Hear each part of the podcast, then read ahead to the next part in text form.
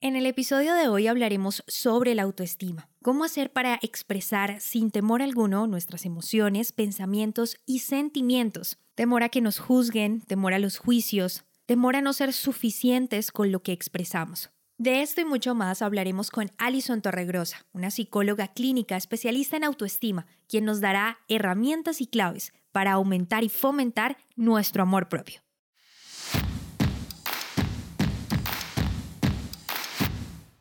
Bienvenidos al podcast En Prosa, un espacio donde analizaremos cómo mejorar tus habilidades comunicativas. En este podcast, En Prosa, te ayudamos a que no seas más el tímido del grupo, que te conviertas en todo un líder y no se te dificulte expresar tus pensamientos en el momento y la manera adecuada.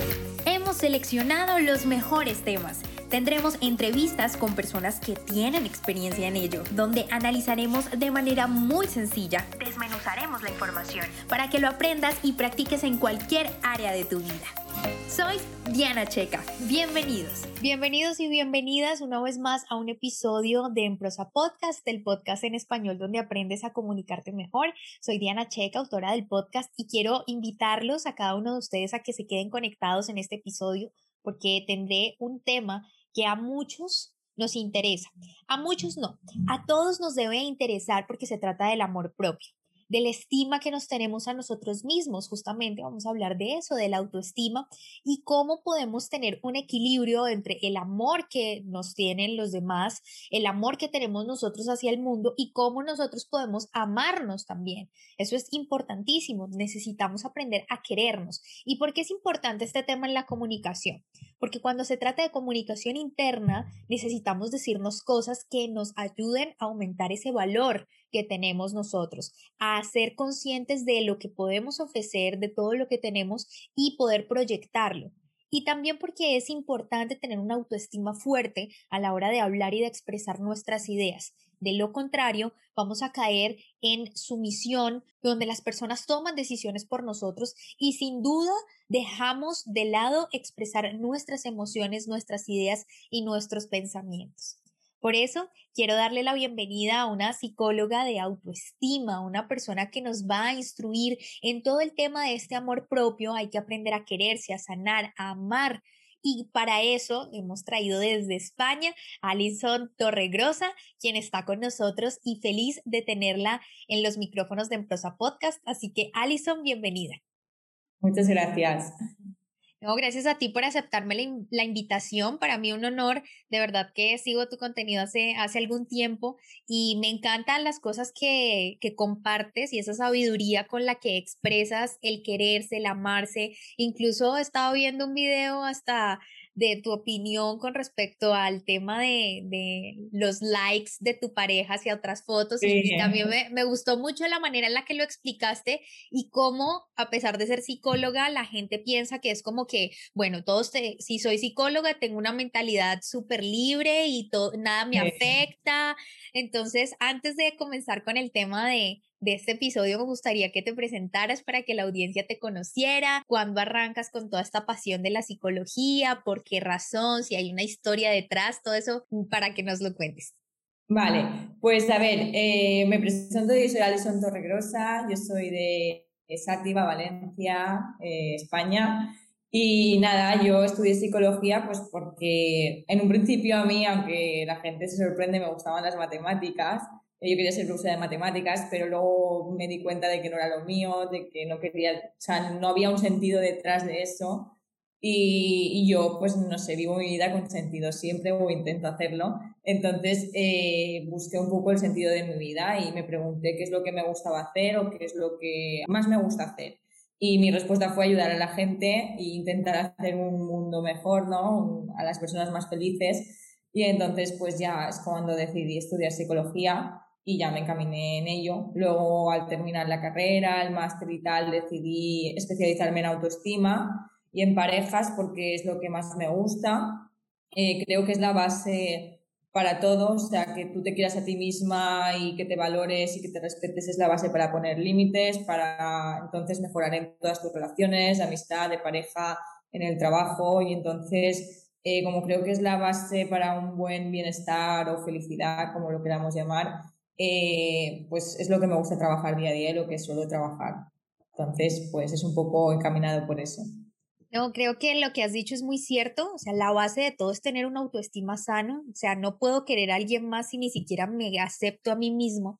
Y justamente ahí me gustaría empezar a hablar de este tema. Cuando sé que efectivamente tengo una autoestima sano y no es una autoestima tóxico, por decirlo de alguna manera, aunque yo sé que seguramente la, el término no es tóxico, pero ahora que todo el mundo habla de positivismo tóxico, todo es tóxico, relaciones tóxicas, entonces, ¿en qué momento yo sé que tengo una autoestima realmente sana? Pues eh, una autoestima sana se, puede detectar de muchas formas, pero generalmente es cuando eh, no, o sea, te sientes bien contigo mismo y no necesitas estar comparándote, ni necesitas la aprobación de los demás, sabes poner límites, sabes cuándo mereces algo y cuándo no. Por ejemplo, en una relación, cuando alguien entra en una relación tóxica, generalmente es porque no tiene buena autoestima. Y eso es lo que hace la, una mala autoestima o una autoestima tóxica, como tú la llamas, que te hace meterte en, en, problemas, por decirlo de alguna forma. O sea, en el trabajo permites que a lo mejor alguien, por ser tu jefe, te manipule o te hable mal, eh, te dejas también tratar mal o controlar por tu pareja,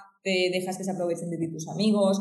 Es como que empiezas a notar cosas que están fallando en tu vida porque tú no estás sabiendo poner el control o no te estás sabiendo valorar. Porque cuando una persona se valora, entonces sabe decir, mira, yo esto no lo voy a permitir, hasta aquí están mis límites, yo esto no tengo por qué aguantarlo, yo no merezco esto, yo merezco a alguien que me trate bien. Eh, y además también te cuidas tú misma con tus actitudes, pues eh, sueles tener actitudes que sean buenas para ti. Es decir, una persona con una buena autoestima pues seguramente va a preocuparse por cuidar su salud, su alimentación, eh, a ver que todos, yo aunque considere que tenga una autoestima sana, pues también a veces no hay épocas no ejercicio, que como más mal, ¿vale? Pero que generalmente sí que buscas el bienestar para ti, te preocupas por ti y quieres estar bien y te priorizas. Bueno, eso es, eso es algo cierto. Y cuando yo ya digamos, después de esta etapa de evaluación en la que digo, digamos, caigo en cuenta o soy consciente de que efectivamente hay situaciones como las que ya nombraste, en las que me doy cuenta que los demás están tomando decisiones por mí, de que estoy dejando que pasen cosas en mi vida que no merezco, cuando soy consciente de eso, ¿cuál es el camino más recomendable? O sea, ¿qué puedo decirle a las personas? Puedes tú decirle a las personas para que empiecen a aumentar su autoestima, como de que ya saben que están, hay personas que dicen toqué el abismo o caí muy en, en un hueco en un pozo profundo y de verdad quiero salir de ahí. Es recomendable entonces empezar a tomar terapia para el tema de la autoestima como tal o hay ejercicios con los que yo puedo empezar día tras día, porque eso es algo abrumador. O sea, el hecho de no aceptarte, de dejar que los demás piensen o decían por ti, te sientes perturbada. Entonces, ¿cuál podría ser el, el, siguiente paso ahí? Generalmente, eh, si es muy grave o te sientes muy mal o sientes que tu autoestima es completamente nula, que estás muy mal, lo más recomendable es la terapia, porque hacer unos cuantos ejercicios pues, a una persona que tiene un poquito la autoestima baja, pues le pueden venir muy bien. Pero cuando ya te está llevando muchos problemas en tu día a día, eh, estás en un punto que por mucho que sepas que tienes eh, la autoestima baja, no, no sabes ni, ni, por dónde empezar, no sabes qué hacer, pues es recomendable siempre eh, buscar ayuda de algún profesional. Eh, como ejercicios a, preguntarme, a conocerme, el trabajo de autoconocimiento, que es el más importante, decir quién soy yo, eh, qué quiero, qué estoy haciendo, hacia dónde voy, qué me gusta, qué no me gusta, qué, qué, quiero permitir, qué no quiero permitir, empezar a conocernos un poco, a establecer límites de decir, pues mira, a mí me gustan estas cosas en las relaciones y estas no las voy a tolerar nunca esto en la amistad, esto en la pareja, eh, conectar contigo y sobre todo empezar a, descubrir el valor que tienes, a saber quién eres. También es muy recomendable empezar a describirte, o sea, buscar palabras que te describan, tanto positivas como negativas, intentar aceptar también tus sombras que decimos, ¿no? Esas cosas que todos tenemos algo que nos gusta menos o que decimos que son defectos. Entonces, como aceptar que eso está ahí, que es algo que unas personas podemos, yo puedo ser negativa, pero puede ser que sea negativa para mis cosas, para las cosas, para las cosas que me le pasan a otros, no. O puede ser que, no sé, que sea muy organizada en casa, pero en el trabajo no. O cosas así. O sea, que las cualidades negativas no siempre, no es que nos tengamos que etiquetar, yo soy Alison y yo soy negativa, no. O sea, yo soy Alison y yo soy negativa a lo mejor con mis cosas, o soy organizada en casa, pero no, ¿vale? Como que no nos tenemos que etiquetar, sino que, que, tenemos que aceptar pues, que tenemos estas cosas y que a veces somos así, pero que si queremos podemos mejorarlo. Y claro, eso ya es un trabajo que también se tiene que hacer como profesional porque o, o, si tú sabes trabajar cada ámbito y dices, mira, yo me siento capaz de empezar a, hacer, a ser más positiva y lo puedo hacer yo sola. Se puede intentar, claro que sí, pero cuando una persona ya está muy mal, lo más recomendable es buscar ayuda porque al final nos negamos, nos pensamos que eso tenemos que esperar a estar súper mal o a estar en nuestro peor momento y al final lo que hacemos es empeorarlo porque luego vas a tardar mucho más en mejorar. Y, y de hecho, uno siempre tiende como a decir, no necesito la terapia porque aceptarlo ya es como decir, estoy muy mal. La gente tiene esa concepción. Digamos, cuando yo ya siento que estoy ya en lo más profundo, ahí es que ya digo, tengo que hacer algo, pero como tú dices, lo mejor y lo más recomendable pues es, empezar a, a descubrir realmente cosas de nosotros, o sea, a veces dejamos que la gente nos encasille, que la gente nos diga quiénes somos, nos diga eh, cómo somos y no reflexionamos sobre todas estas cosas. Y por supuesto también es importante, y aquí quiero que, que me ayudes como a ilustrar un poco mejor el tema de los círculos viciosos y los círculos virtuosos. Por ejemplo, soy mal hablando en público, entonces como soy mal hablando en público, normalmente evito hablar en, en situaciones de, de exposición social porque soy mal hablando en público. Entonces, entro en ese círculo vicioso todo el tiempo que me impide como aumentar mi autoestima, evidentemente es disminuirla y disminuir mi valor. Entonces, ¿cómo hacer para no caer en esos círculos viciosos que a veces son creencias impuestas, por ejemplo? Claro, pues a ver, eh, son como dos cosas diferentes. Una cosa es el tener creencias que te pueden limitar hacia hacia cualquier cosa, ¿vale? Como por ejemplo, imagínate que pensamos que la amistad o la familia es incondicional, pues a lo mejor eso te lleva a perdonar cosas o aguantar cosas de esa persona que no deberías. Entonces, las creencias eh, se suelen trabajar reestructurándolas y pues analizándolas, volviendo primero sabiendo de dónde vienen, de dónde ha venido impuesta esta creencia, pues de mi familia, del colegio, de mis amigos, de dónde me viene. ¿Es mía o no es mía? Una vez sabes si es tuya o no, es como que volverla a cuestionar. Sigo pensando que esto es así, realmente pienso que esto es así, esto es, o esto es real, no es real, tengo pruebas, eh, es útil para mí pensar esto, me sirve de algo.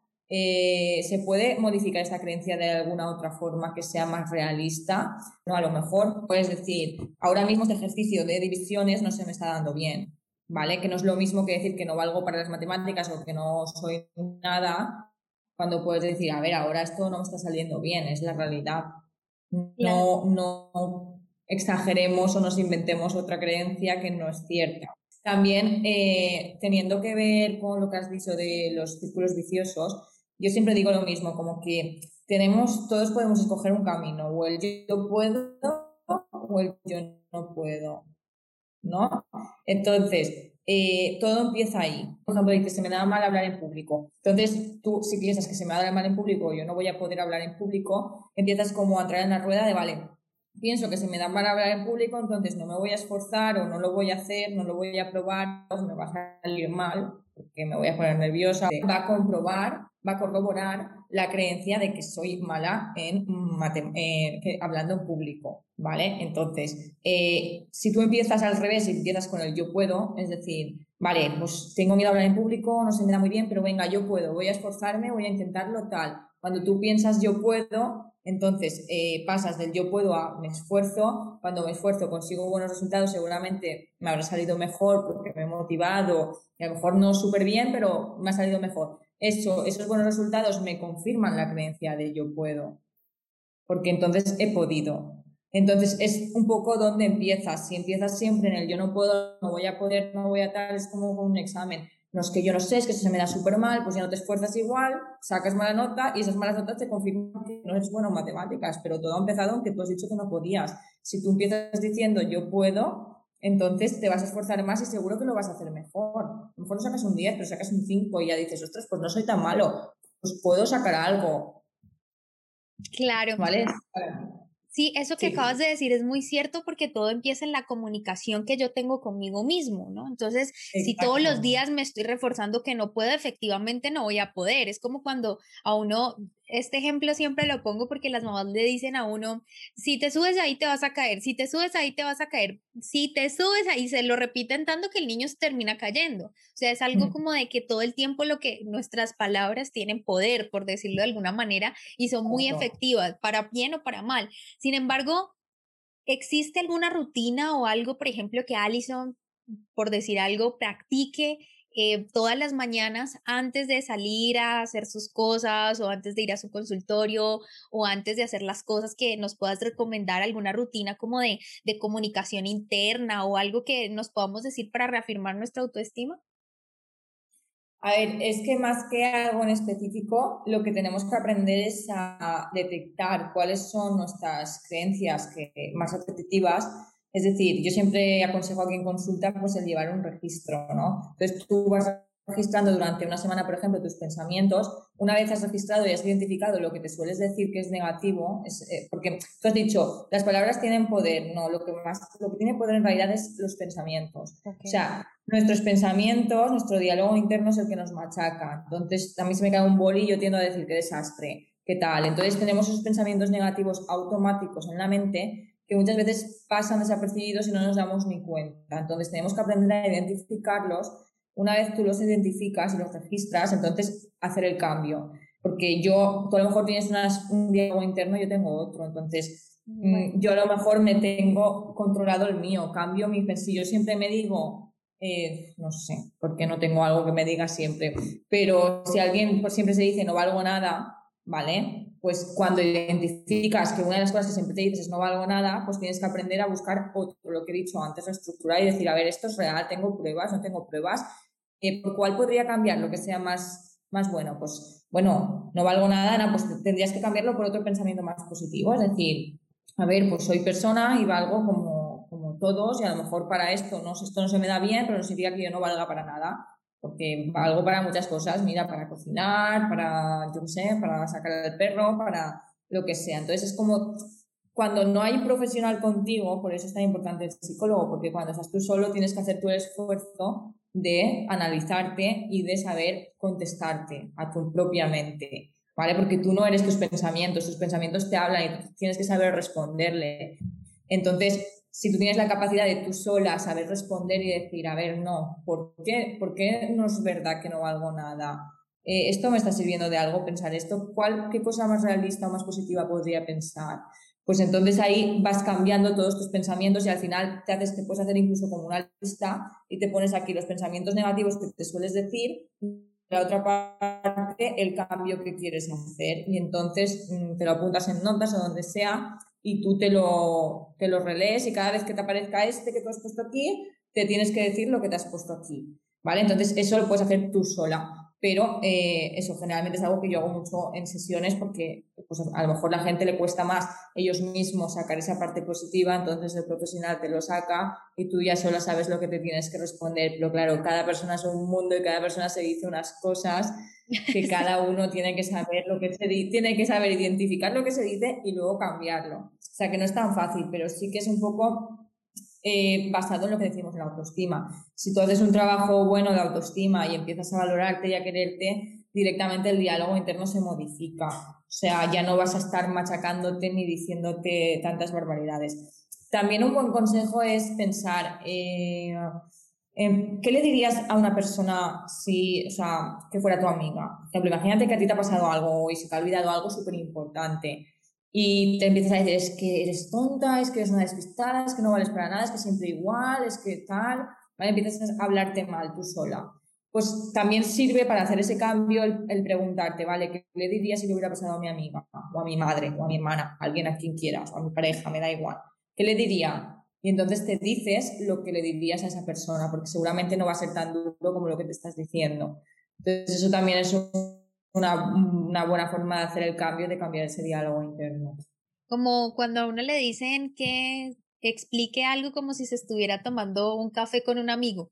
Entonces lo mismo acá, como, ¿qué le dirías si fuera tu amigo y que le estuviera pasando este tema? Ahí es, entraría el tema de la empatía, ¿no? Como de que, como es mi amigo, ahí sí entonces no le voy a decir que es un bruto o es eh, un torpe por hacer esto y aquello, por cometer un error, porque uno ya dice, no, pues a cualquiera le puede pasar. Entonces ya empiezas a reflexionar y me parece muy acertado empezar a hacerlo porque sí hay gente que se juzga muy fuerte, o sea, nosotros mismos somos nuestros peores jueces, o sea, creemos y lo magnificamos como tú decías, ¿no? El tema de decirnos que lo nuestro, así sea una pequeñez es un problema gigante y como me dijo alguna vez una amiga que estábamos hablando, hay cosas peores, siempre hay cosas peores, pero a veces creemos que lo nuestro no le pasa a nadie más. Y ya hablando del tema de que estamos hablando de, de ponernos, digamos, en el zapato del otro como para reflexionar sobre lo que nos decimos, ¿qué pasa con el tema del qué dirán? Este tema en el autoestima es súper importante, pienso yo, porque entras a exponerte socialmente. Por ejemplo, cuando se habla de que tenemos que, somos tímidos o sentimos timidez, perdón, y entonces queremos empezar a socializar un poco más, queremos aprender a hablar en público, por decir algo, y queremos empezar a exponernos, pero nos preocupa mucho más lo que la gente vaya a decir que realmente lo que estamos haciendo.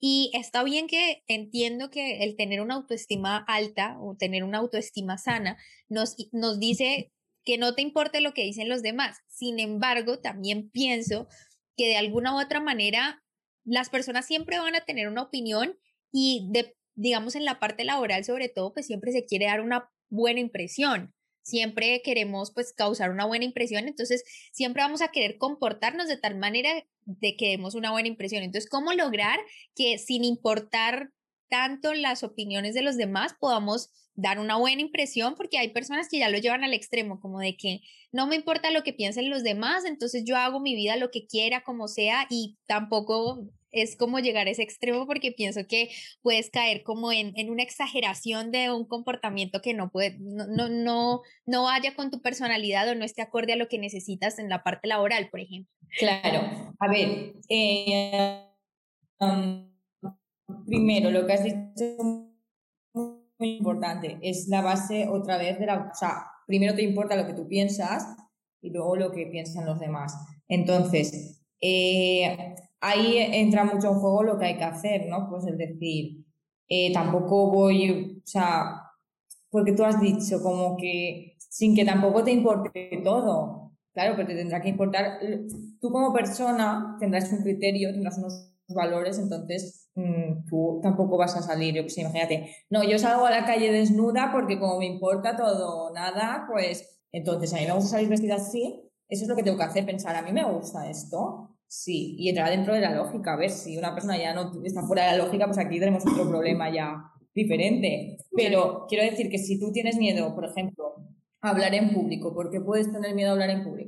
Yo qué sé, porque te da vergüenza decir algo que no le parezca bien a alguien, pues vamos a ver, tenemos que partir del, de, mm, no sé la palabra, pero bueno, tenemos que partir de que eh, no le vamos a gustar nunca a todo el mundo, ¿vale? Es decir, eh, tú puedes estar delante de una persona y, o sea, tienes delante a dos personas y una puede decirme que no le gusta nada voy vestida y el otro le puede encantar. Una persona me puede ver y la otra decirme que hay algo que, ¿sabes? Entonces nunca vas a gustar a todo el mundo. Eso tiene que entrar en la cabeza. Entonces, partiendo de ahí, eh, ya tienes que hacer pues lo que tú sientas, o sea, lo que a ti te guste. Siempre, tú puedes preguntar, siempre digo lo mismo, evitar preguntar.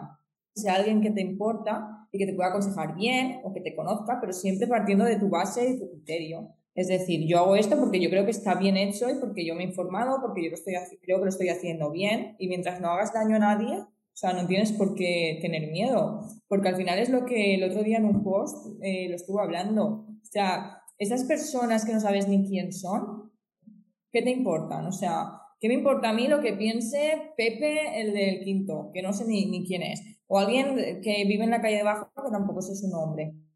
O sea, me tiene que dar igual, a mí me tiene que importar lo que piense mi gente. Si mi gente, toda mi gente está en contra de algo que estoy haciendo, pues a lo mejor me tengo que preocupar y decir, a ver, algo que haciendo mal o intentar, pero mientras tu gente te apoye o no vea que estás haciendo nada, pues vale, yo entiendo que a ti te moleste algo, o sea, que te pueda importar algo que, que le molesta o que le parece mal a alguien importante para ti, porque entra dentro de la lógica, es decir, a ver, eh, es mi madre o es mi pareja, me importa lo que piense, claro. pero nunca por encima de mí o nunca dejando de ser yo por otra persona. Pues aún menos con alguien que ni conoces, porque al final el que dirán no lo decimos por mi hermana o por mi madre, lo decimos por, por la sociedad. Entonces nos preocupa mucho el gustar a la sociedad y el aparentar tal, pero esas personas, o sea, al día en el que a ti te pase algo, van a estar ahí. O sea, les importa realmente tus sentimientos o lo que te pasa o te quieren o no sé. Es lo que dije el otro día en una frase que vi en un vídeo. O sea, si no estás dispuesto a enterrarte conmigo el día que me muera, no, no te atrevas a juzgar o a opinar de mí, porque al final esas personas no saben nada de tu vida. Entonces, eh, no historia, no podemos opinar, yo no puedo darte un consejo a ti eh, si te conozco de 10 minutos y tú tienes que ya coger mi consejo como si fuera el máximo. No, porque es que no sé nada de ti. Lo puedes coger más fuerte de alguien que te importa, que le importas o que te quiere, pero ni aún así, porque hay veces que me pasa que veo a gente que, que piensa algo, tiene un sueño y toda su familia o toda su gente está en contra porque lo ve una locura. Si tú crees en él, inténtalo.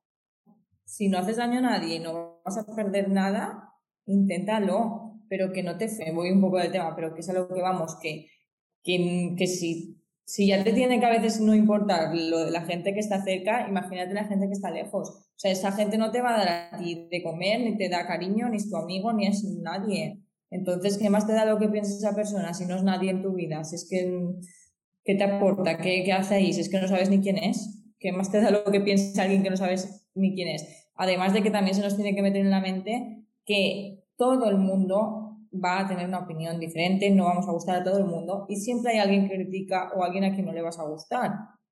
Y una vez un seguidor mío me dijo, porque hubo una vez que compartí un post así un poco polémico eh, respecto a una influencer y tal, y empecé, empezaron a venirme haters, ¿no? De esa chica a decirme de todo. Y yo dije, madre mía, ya tengo hasta haters aquí. Y me dijo ese chico, Mira, los haters, me, los cojo, me, dijo, me dijo ese chico, yo, los haters yo me los cojo como que estás haciendo algo demasiado bien.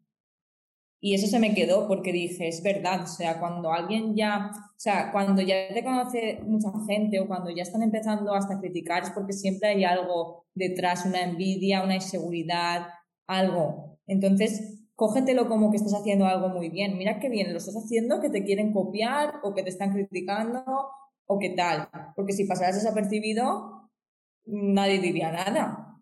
Pero cuando estás destacando, cuando estás haciendo algo bien. Eso es cierto. Un amigo decía en la universidad, me decía que hablen, bien o mal, pero que hablen, porque eso significa que estás en la mente de los demás, que eres un referente, sea para copiarle o sea para admirarlo, pero pues eres como un referente, lo que tú decías. Y eso justamente te iba a preguntar, ¿cuál ha sido el reto más grande que has tenido porque tienes una comunidad ya como de 14 mil seguidores y veo que pues cada día aumenta, entonces eso al exponerse siempre vas a encontrar personas a que les, que les gusta tu contenido, otras que no y que igual te siguen, que no entienden, nunca he entendido esa lógica, o sea, hay una, hay una opción muy sencilla como dejar de seguir, pero la gente insiste en seguirlo para criticarte. O sea, no, nunca he entendido esa lógica. Pero ¿cuál ha sido el reto más grande que has tenido con el tema de la exposición social, digamos, con el tema de exponer tu conocimiento? Porque obviamente uno también logra exponer ciertas cosas de su vida personal, en, menor medida igual, pero ¿cuál ha sido ese, ese reto que has tenido en esa exposición y que de pronto ha fortalecido tu autoestima o tal vez hay momentos en los que has sentido como presión o te has sentido perturbada, no sé. Claro, a ver, yo eh, primero decir que mm, supongo que es suerte, pero tengo muchísima suerte de tener a la comunidad que tengo porque siempre, o sea, siempre, siempre, siempre he recibido buenas palabras, mensajes de apoyo, son súper buenas personas y estoy súper contenta con toda la comunidad que tengo. Pero sí que es verdad que que la, aparte de esta situación que te cuento de que cuando subí un post hablando de una influencer me vinieron la gente que odia a esa influencer a atacarme a mí. Eso sí que lo sentí como lo pasé mal, porque empecé hasta a dudar de mí, en plan, lo habré hecho mal, he dicho algo mal, a lo mejor esto no lo tendría que haber dicho así. empecé como hasta a dudar de mí y eso no me gustó. Eh, pero sí que, que, pues yo hablándolo conmigo misma, con mi pareja, me di cuenta de decir, a ver, no tendría, por ejemplo, ni que haber leído los comentarios. Es que era como, ¿para qué los lees? Es que no te aportan nada. Y es verdad porque cuando estaban, habían comentarios, pero yo no los leía y entonces estaba súper bien. Y me, me, centré pues, en eso, en lo positivo, en decir, tengo gente muy buena, nunca en la vida nadie de mis seguidores me ha dicho nada malo, siempre me apoyan, siempre tal, si me ha hecho alguna crítica ha sido constructiva y casi que no me han hecho. Entonces me centré en eso y seguí con mi gente porque sabía que eso era algo puntual que vino de ese post y que al día siguiente la gente ni, ni se acordaba ya de, de mí, esa gente que vino a, a eso. Entonces, en general, eso es lo que más a lo mejor me hizo así. Eh, también eh, la presión que me suelo poner o que me he puesto yo alguna vez es el como cuando tú eres influencia para alguien, ya sea porque sí, por moda, por porque soy psicóloga y transmito conocimientos, da igual, cuando hay mucha gente que te sigue y que está pendiente de lo que tú dices, que toma en serio lo que tú dices o lo que tú haces, pues tienes mucha responsabilidad. Entonces yo ahí sí que a veces es como cuando a lo mejor voy a subir algo así un poco más controvertido, siempre lo pienso y digo, eh, está bien dicho, o sea, no estoy diciendo nada que no sea cierto, siempre como que intento asegurarme de que lo que estoy diciendo eh, es cierto y que no estoy diciendo algo que me está inventando, que pueda alguien hacerle dudar o hacerle, que a veces es difícil, pero eh, a veces la presión que más me meto puede ser esa, es decir, pero también respecto, relacionado con la autoestima, pues es eso, que yo estoy muy segura de mí misma, yo sé pues todo lo que he estudiado, todo lo que trabajo, toda la experiencia que tengo, siempre hablo de los temas que más conozco y si hablo de algo que no es porque he preguntado, me he informado, he leído un libro, o sea que siempre hay una referencia o hay algo detrás, nunca subo algo porque yo crea que es así, sino que, que lo busco o, o me aseguro de que eso existe o que eso es así más o menos o eh, a veces, si quiero decir una opinión, digo, esto es mi opinión. Porque a veces pasa eso, que al ser psicóloga no puedes dar tu opinión. ¿Sabes? Como soy psicóloga, yo no puedo, yo no puedo opinar como persona. Yo siempre tengo que hablar como psicóloga. Y eso sí que lo dije una vez. Dije, a ver, yo también soy persona y tengo mis opiniones personales, que a veces puedo decir, siempre que yo diga esto es algo que creo yo. No pasa nada. Claro. A eso es a lo mejor lo que más difícil tengo yo porque, a ver, pues una influencer habla de algo y pues puede hablar de todo, porque como no es abogada o no es psicóloga, pues todo lo que dice es como persona, como yo, Alison Torregrosa.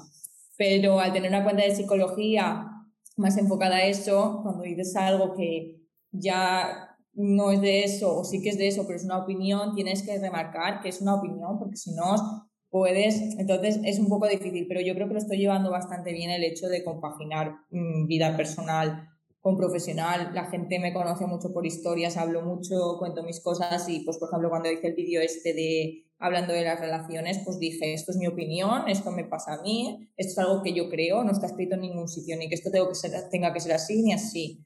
Esto es algo que yo opino. Entonces ya lo estoy estudiando mejor porque cuando creo que algo es más una opinión que otra cosa, pues digo, esto es mi opinión y ya está. Pero que me hace, sobre todo, también la autoestima es algo que te construyes tú, pero también es algo que, que la gente, la sociedad también te da o te refuerza. Porque al final, si yo tuviera una comunidad que, que, no, que siempre me está criticando, que me dice que hago las cosas mal, que no gusta lo que hago, pues al final también te afecta. Entonces, eh, yo creo que aparte de que yo parto de una buena base, también el tener esas personas que siempre te dan alguna buen, algún buen comentario, te dicen algo bueno, también te ayuda mucho a decir, pues lo estoy haciendo bien, estoy ayudando a la gente y eso, eso pues da, no sé, da mucha felicidad. Ver que a lo mejor, aparte de las sesiones, solo con subir contenido a Instagram, solo por un texto que lean de tu post, por un vídeo que vean o por una frase, simple frase, ayudas a alguien. Entonces, eso es como que te refuerza mucho y dices, pues, pues estoy haciendo cosas que valen la pena o, o estoy segura de mí misma. Sí, el tema es que eso de las opiniones, incluso te lo iba a preguntar justamente porque a mí me causó mucha, mucha impresión ese video. De hecho, me gustó muchísimo porque creo que hay muchas personas también que juegan con el pretender ser. ¿Sabes? El tema de lo que tú decías de que las redes sociales muestran supuestamente la gran parte de la vida de un influencer, eso es totalmente mentira. O sea, yo no he visto, digamos, una persona que solo suba fotos, digamos, hoy tuve un mal día y todo el día grave, es que tengo un mal día, me pasó esto, lo malo, o sea, todo lo malo. No, o sea, siempre vemos gente feliz y ese es el tema de que hoy por hoy la gente también se sienta como de que, bueno, yo veo toda esta gente feliz, yo quiero ser así como ellos, que no les pasa nada, ¿no? Aparentemente es como que nunca se enferman, nunca les pasa algo malo y eso construye también un pretender ser en las personas, de que en redes sociales queremos mostrarnos como de que somos perfectos, no nos equivocamos. Entonces, ese tipo de cosas a mí me parece que hoy por hoy tienen que reforzarse mucho más con una autoestima tan sano que te permita a ti decir, soy como cualquier otra persona que si se expone a hablar porque tiene un conocimiento, no impide que tenga una, una opinión frente a ese conocimiento.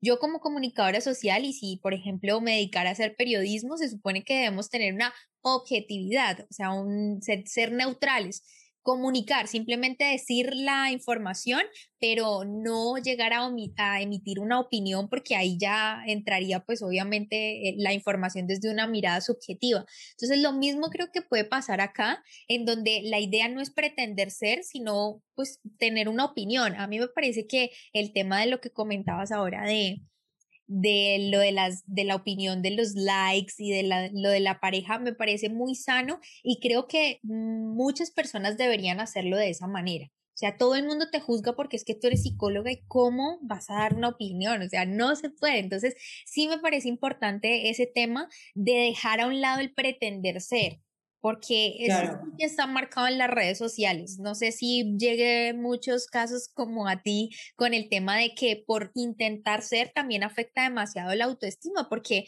llega un momento en el que te sientes vacío y te das cuenta que tú no eres esa persona que estás proyectando, pero que ahora debes actuar como ella.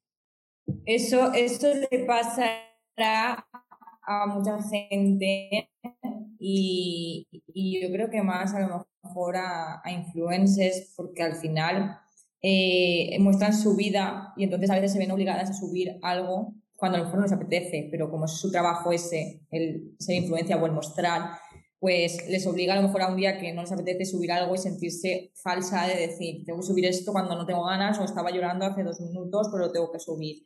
Y no es que esté mal, porque al final es su trabajo, pero sí que ahora veo que se está fomentando mucho en influencers y en gente con, con más reconocimiento, con, con más seguidores, que sí que ya empiezan a decir un poco más, bueno, pues no siempre son buenos días, sino que también tenemos días malos, o mira, estoy en el hospital, me ha pasado esto. Entonces, mientras la gente encuentre el ser y el no querer ser, eh, está bien y no, por ejemplo, a mí eso no me ha pasado, yo siempre soy yo misma y yo en historias, pues el otro día hablé, dije, mira, me ha salido un grano aquí gigante, pues, pues tengo un grano, o sea, es que ¿qué hago? Eh, digo que no lo tengo, me lo maquillo para que no se vea, o sea, siempre suelo ser yo misma y nunca intento, de hecho al revés, o sea, a veces me da miedo ser demasiado yo, porque por ejemplo ese vídeo que subí, yo tengo incluso mi mejor amiga piensa muy diferente a mí en ese tema y también es psicóloga, entonces es como que me da respeto, e incluso a ella le dije, si subo esto, está, está ¿qué opinas tal? Y ella me dijo, no, no, es tu opinión, no tengas miedo tal, y, y, al final lo subí, pero yo esperaba súper de comentarios en contra de mí, pero al revés, todos muy de acuerdo, todos respetando, no tuve ningún comentario malo de ese vídeo. Y yo flipé porque era en plan, yo pensaba que este vídeo iba a llevar tela de que la gente iba a decir, pues no, porque como ahora se estila tanto, se lleva tanto el amor libre y el amor tal, yo considero que mi pensamiento es un poco diferente a ese. Entonces, y mi objetivo con ese vídeo era hacer ver a una persona que no está loca por pensar ciertas cosas como todo el mundo y lo conseguí. Entonces, pues eso, que y, dar demasiada mi opinión personal. O al menos yo intento seguir a gente que, que fomenta eso, ¿no? El decir, pues no, ser feliz no es estar todos los días súper bien. Yo puedo ser muy feliz y tener un día de mierda, con perdón, y, estar súper mal y, estar llorando y no tener ganas de ver a nadie, pero soy feliz, pero hoy tengo un mal día. O sea, es que no, ser feliz no es siempre emociones positivas y alegría y nunca tristeza, nunca enfado, no. Yo puedo ser feliz y enfadarme con mi amiga o un día estar triste. O sea, es diferente. Entonces es algo que, que, las personas también tenemos que meternos en la cabeza que, al final tenemos que ser nosotros mismos y no querer ser nada porque al final las redes sociales hacen mucho bien para algunas cosas, pero también hacen mucho daño en este aspecto de que muchas jóvenes de hoy en día, pues, por ejemplo, el tema de la autoestima, o la tienes bien trabajada o te pueden afectar el tema de cuántos likes tengo, si tú tienes más que yo, más seguidores que yo, que te comparas, que la foto que está a lo mejor la ha editado y lleva tres kilos de maquillaje, yo me pienso que ella se despierta así y ya me entra depresión y se puede llegar a tener muy importante que tú sepas la realidad, sobre todo que seas consciente de eso, de que las redes sociales es, pues la gente no va a subir un día que está llorando en la cama, va a poner una foto, pondrá una foto de cuando está feliz, pero eso tenemos que ser conscientes también las personas. La solución no está en que las personas empecemos a subir fotos llorando en la cama. La solución está en que seamos conscientes y sepamos tener lógica y decir, a ver, obviamente yo cuando estoy llorando no tengo ganas de estar en Instagram. Cuando subo algo es porque me lo he pasado bien y he subido una foto.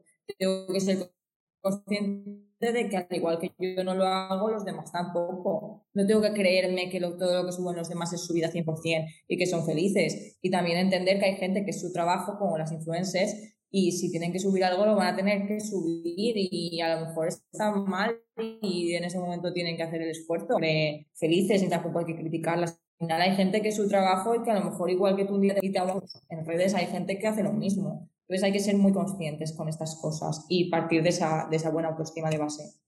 Totalmente, creo que tú has, has, dicho cosas muy ciertas, de hecho opino igual que tú, como dices tú, es una opinión y tienes razón, a veces juzgamos desde nuestras comodidades o desde nuestras facilidades, entonces es más fácil juzgar al otro porque hace esto y lo otro y empezar a compararnos y todo este tema, pero de verdad que has, has hecho un gran resumen de lo que realmente debemos hacer de al reforzar nuestra autoestima y con todos estos ejemplos que has puesto, que por cierto no les conté a los, a los, a los oyentes, pero estamos hablando de un video donde Alison habla de, de lo que ella piensa con respecto a que su pareja le dé likes a otras chicas. Entonces de eso estamos hablando durante todo el episodio, por eso justamente ella siempre se refiere a ese video, para los que no lo saben, pero lo cierto es que tú has resumido la fortaleza o el, el reafirmar esa autoestima que necesitamos con acciones muy concretas, pero todo me parece a mí que se puede resumir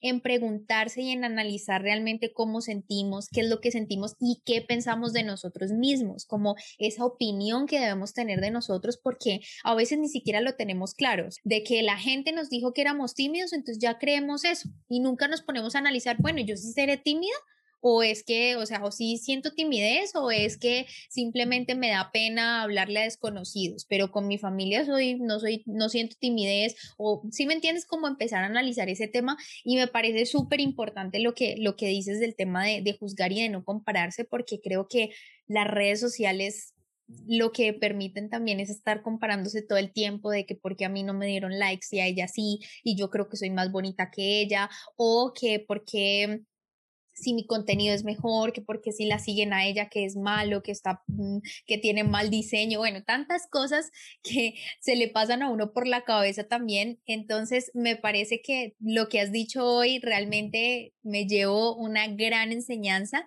y se me pasó el tiempo volando, no sé en qué momento se acabó esta entrevista, pero quisiera preguntarte algo y es decirle eh, a la gente que, que, nos escuche y que nos está viendo, dónde podemos encontrarte si queremos algún tipo de cita, si queremos algún tipo de consultoría, no sé si solamente las tengas en España o la tienes eh, virtuales en, en todo el país, en todo el mundo, en todos los países. Pues a ver, eh, podéis encontrarme en Instagram por Alison Psicología. Alison va con dos L's, se pronuncia Alison. Y ahí pues encontraréis el vídeo, por ejemplo, del que estamos hablando y muchos posts sobre autoestima y sobre todos estos temas.